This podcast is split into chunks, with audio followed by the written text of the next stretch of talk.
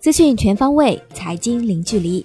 各位好，今天是二零一九年十月二十号，星期日，欢迎收听陆家嘴财经早餐。宏观方面，国务院副总理韩正出席首届跨国公司领导人青岛峰会开幕式，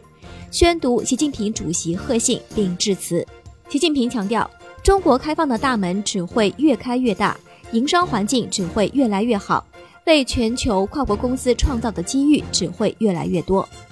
韩正表示，欢迎跨国公司分享中国大市场机遇。中国将进一步降低关税，消除各种非关税壁垒，加快提升通关便利化水平，深化与各国货物贸易和服务贸易合作。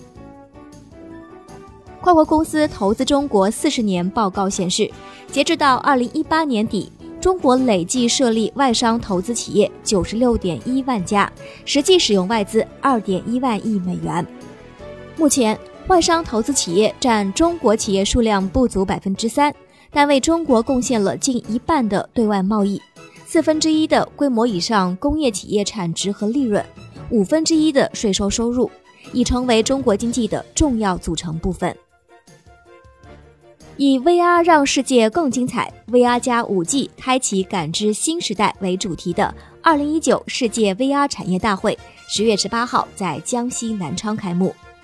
国务院副总理刘鹤在出席大会时表示，中国有充满活力的微观基础，具有韧性的巨大回旋空间，充足的宏观政策工具，不担心短期经济波动。完全有信心、有能力确保实现宏观经济既定目标。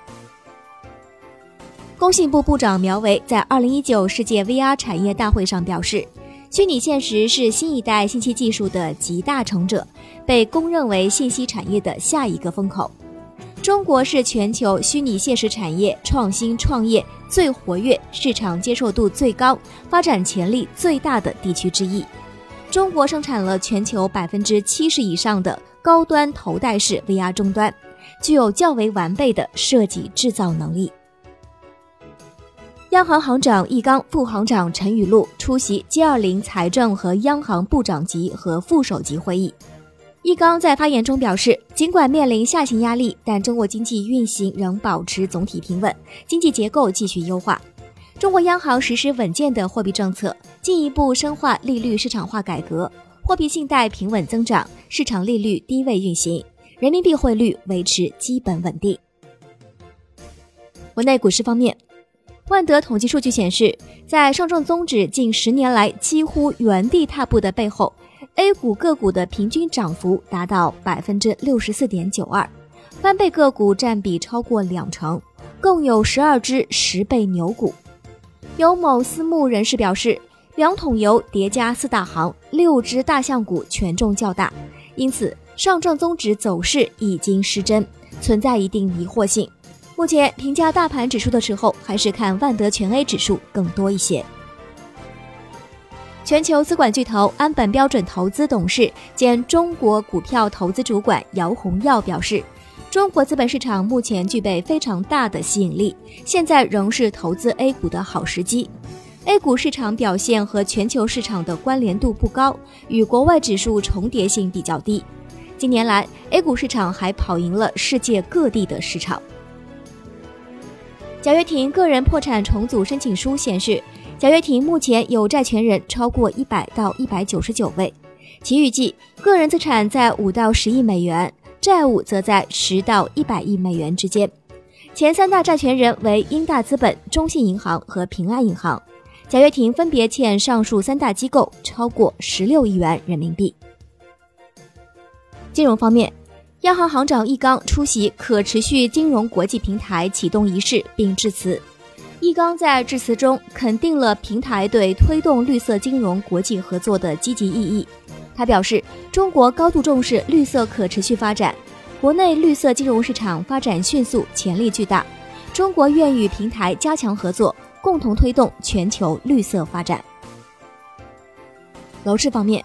据三亚市住建局网站消息，全日制大专以及以上学历的人才在三亚实际工作满一年，且缴纳满一年社保及个税，即可在海南省购买一套房产。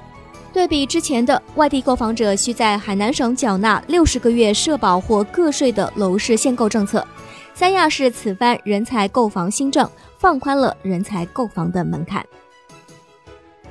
产业方面，华为轮值董事长郭平在二零一九世界 VR 产业大会上表示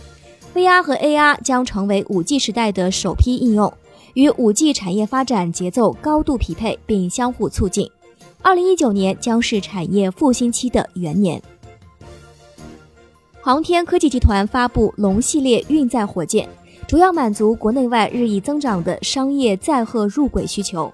其中，腾龙系列商业运载火箭的设计在未来有可重复使用能力。最后是海外方面，十月十八号。美国正式对价值七十五亿美元的欧盟输美商品和服务加征关税。